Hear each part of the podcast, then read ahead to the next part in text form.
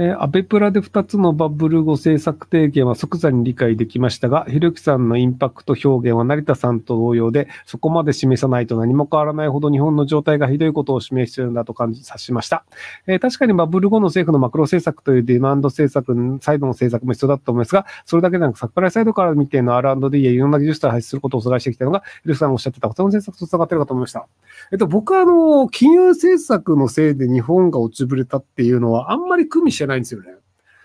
で、結局その金融政策がもしあったらもっとうまくいっていたというのであれば、そのそれなりに事業はうまくいってるけど、お金が足りなくて回らなかった事業というのがあるのかっていうところになるんですよね。で、その結局日本の場合って、あの、お金をジャブジャブ吸ったにもかかわらず、利率が上がらなかったっていう根本的問題があるんですよ。要はその、儲かるような産業がないので、お金を配ったとしても誰も投資をしようと思わない。要はその、マイナス金利というのがなぜ外したかっていうと、本来、その、じゃあお金貸してあげるよって言った時に、その、じゃあ、ただでお金が借りれるんだったら、儲かる会社に突っ込んだら、得するじゃん。利子、その配当もらえるじゃん。利息もらえるじゃんってなるんですけど、金利ゼロだよって言っても、儲かる産業がないからお金も借りないし投資をしないっていうのが日本の経済が発展しなかった理由なんですよ。最近はまあインフレだったりとかで、あの利回りもそれなりについてるので、まあ、そのなんかゼロ金利だったら借りるよねっていう人は今でも多少はいると思うんですけど、なので、その、日本の場合って、その、デフレマインドがどうこうとか、そのなんかあの、金融政策の問題で、その経済成長が悪かったりというより、その成長する産業がなかったという根本的問題なんですよね。で、成長する産業がないところで、いくらそのなんか、金利下げてお金配るよって言っても、いやいや、そんな金怖くて借りれねえよっていうので借りなかったっていうのがあるので、なので、金融政策自体はどうなん、あんまり関係ないんじゃないかなっていう話なんですけど、で、今回そのアベプラで30年前に帰って日本を、まあ、えっ、ー、と、救うことができるのだったら何をしますかっていう話だったと思うんですけど、で、根本的に僕は救うのは無理だと思ってます。あの、要は、えっと、一人の人が行って何かをできたとしても、日本全体を変えることはできないと思うんですよね。例えばじゃあ、マーク・ザッカーバーグが、Facebook を作ったマーク・ザッカーバーグが30年前に日本に行きましたと。で、Facebook のようなものを作りました。で、多分、逮捕されて終わってると思うんですよね。その、じゃあ今日本の人たちが使ってるコミュニティサイトって、Twitter だったり、Facebook だったり、YouTube だったりっていう、ほぼ外国のサイトなんですよ。あの、日本人がコミュニケーションサイトをやると、そこで起きたトラブルというのは、社長のそいつが悪いとかって言って、その会社を潰そうとしちゃうんですよね。で、そのライブドアっていうサイトが昔うまくいってたんですけど、で、そこも堀江がムカつく、堀江が悪いということになって、そのライブドアというビジネスと、堀江がムカつくは関係ないはずなんですけど、堀江がムカつくからライブドアを潰そうぜっていう形になっちゃうんですよ。なので、その日本でもしそのうまくやるのであれば、誰かがやっている事業をやるか、もしくは外国でやるという構造になっちゃうんですよね。で、今もちょうど今日のアベプラのニュースで、ステーブルコインが日本で合法化されますよって話になったんですけど、その仮想通貨みたいな、そのブロックチェーンっていう仕組みって、ネットワーク上にいろんなそのプログラムを動かしている人がいて、中央のサーバーがいないよねっていう仕組みなんですけど、で、あれでその自発的なネットワークでのデータ転送の仕組みっていうのを、その、あの、大規模な形で成功させたのは日本で金子さんという人が作ったウィニーが割と世界ではかなり初に近かったんですけど、まあ、カザーとか、あの、まあ、そんなには使われなかったけど有名なやつなんですけど、なので、そこのじゃあ、ウィニーの技術っていうのをちゃんと広めていたら仮想通貨のところのマーケットも取れたかもしれないよねっていうのがあるんですけど、あの当時の日本で、ウィニーの金子さんがそうなるのはおかしいよねとか、ウィニーがバッシングされるのがおかしいよねって言っている人たちは多数派なので、多分同じようなことが起きたとしても同じように多分社会的に潰されたと思うんですよね。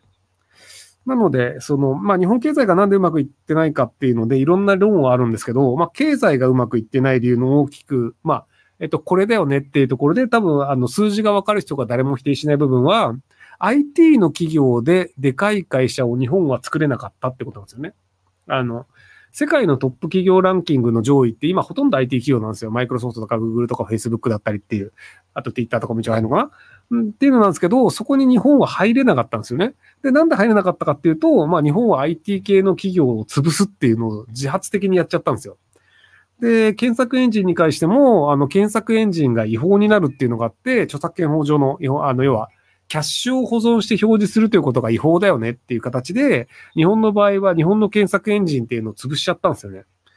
なので、あの、インフォシークとか、グーとか、NTT が作ったグーだったり、楽天グループが作ってるインフォシークだったりっていう検索エンジンもあったんですけど、で、それがもうキャッシュ機能が使えないっていうので、Google を使うことになって、で、Google が日本人の検索エンジンとして使われるようになって、Yahoo Japan も、あの、Google の検索エンジンを使うようになりましたと。その後 YST とかも一応作ったんですけど、あんま鳴かず飛ばずでしたみたいなのがあったので、なので、あの、自分から IT を潰してしまったっていうところが、日本の経済がうまくいかない理由の一つなんですよね。で、じゃあなんでその IT に投資をしなかったのかっていうと、その高齢者の人が決定権をとお金を持ちすぎてる問題っていうのが多分根本的なところにあって、その、えっ、ー、と、まあ、例えばじゃあ、えっ、ー、と、70歳の人が死んで遺産を子供が受け取ると、だいたい40歳代だったりするんですよ。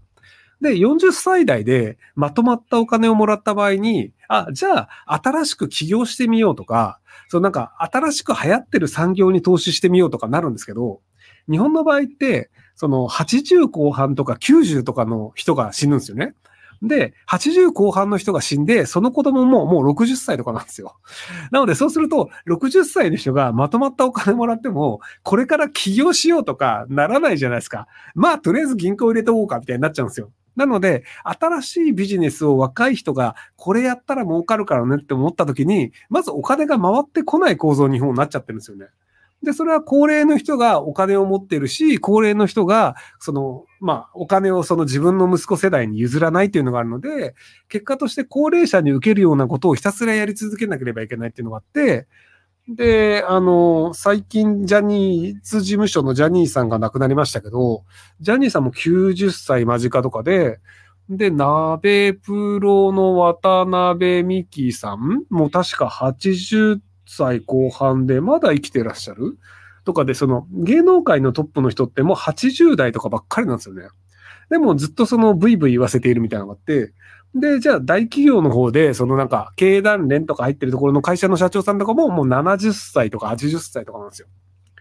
で、その40歳で上場企業の社長やってますみたいな人やっぱ少数派で、で、そのメディアを作ってる新聞社とかで行くと、鍋常さんがまだやってるよね、確か。読売新聞の、なんかなんとかいいみたいになってると思うんですけど、あの人も80代とかなんですよね。要するにその、80代の人が現役で権力を持ち続けてると、そうすると、50代の人もあと30年待たなきゃいけないじゃないですか。そうすると、その、20代の人がこれ面白いよねって言ったものが30代上の50歳に理解されたとしても、その50歳の人が80歳の人を説得するのはやっぱり無理なんですよ。世代2つは超えられないんですよね。そのじゃあ仮想通貨みたいなビットコインみたいなのが流行った時に、このビットコイン流行るよっていうのを気づいた20代が言って、周りに言ったとしても、50代ぐらいは説明できるかもしれないけど、80代に説明して説得するのは無理なんですよね。っていうのがあって、その世代交代ができる国家とできない国家っていうのがだいぶ違っていて、で、その東南アジアがすごい伸びてるよねっていうのって、平均寿命短いんですよ。それがいい悪いを別にしてね。なので、あの、インドも確か平均年齢が20代なんですよね。で、日本の平均年齢が50歳なんですよ。なので、平均年齢で30歳違うんですよ。